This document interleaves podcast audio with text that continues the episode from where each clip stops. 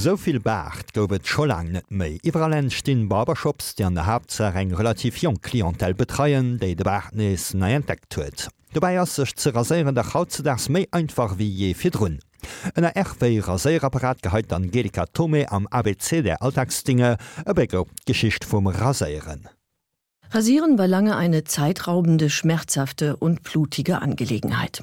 In grauer Vorzeit wurde das Gesichtshaar mit scharfen Muschelkanten und geschliffenen Feuersteinen abgeschabt und abgekratzt, später mit Messern aus Eisen und Bronze oder wie bei den Römern mit Bimssteinpinzette und Klappmesser.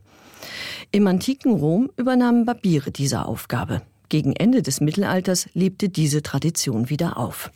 Doch trotz der geübten Hände blieb die Rasur eine unangenehme Prozedur. Manchmal scheint es, als schabe ein Kartoffelschäler über das Gesicht, gestand ein selbstkritischer Barbier um 1900. Die Gründe für die Glattrasur waren vielfältig. Zum einen ging es darum, Ungeziefer fernzuhalten. Rasieren galt in der Antike als Ausdruck der Reinlichkeit.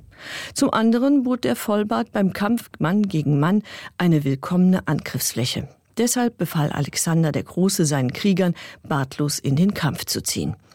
Daneben gab es religiöse Gründe, politische und modische.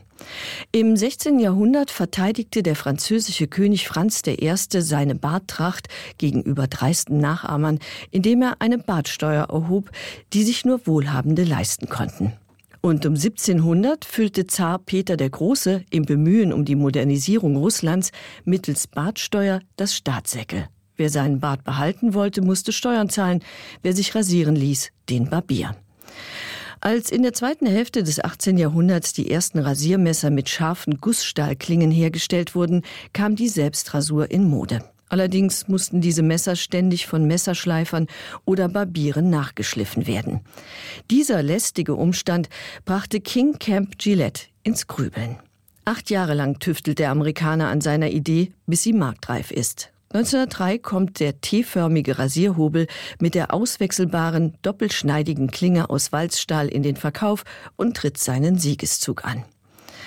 Als die USA 1917 in den Ersten Weltkrieg eintraten, orderte die Regierung Millionen Rasierhobel und Klingen für die Armee. Rasieren war für die Soldaten Pflicht, denn nur so boten die Gasmasken sicheren Schutz. Einer dieser Soldaten war Captain Jakob Schick. Er hatte bereits auf den Philippinen und zuletzt in Alaska gedient. Dort soll er, angeblich weil er kein Wasser zum Rasieren hatte, bereits 1910 über die Probleme mit der Nassrasur nachgedacht haben, deren Lösung er sich 1930 patentieren ließ, den ersten elektrischen Rasierapparat.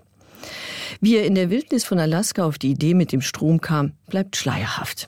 Bei den ersten Modellen, die Schick in den 20ern entwickelte, war der Scherkopf noch über ein Kabel mit einem externen Motor verbunden, der so groß war wie eine Krebfrut. Dann vereint er den Scherkopf und den Motor in einem Gehäuse. Der erste einhändig bedienbare Schick kam 1931 auf den Markt. Er kostete 25 Dollar, umgerechnet sind das heute 300 Euro und machte Schick innerhalb von zwei Jahren zum Millionär. Der erste Trockenrasierer macht Wasser und Seife und Klingenwechseln überflüssig. Die sogenannte Sicherheitsrasur schützte zudem vor schmerzhaften Verletzungen. Blieb nur noch das Problem mit der Stromzufuhr und dem lästigen Kabel. Das wurde 1972 gelöst.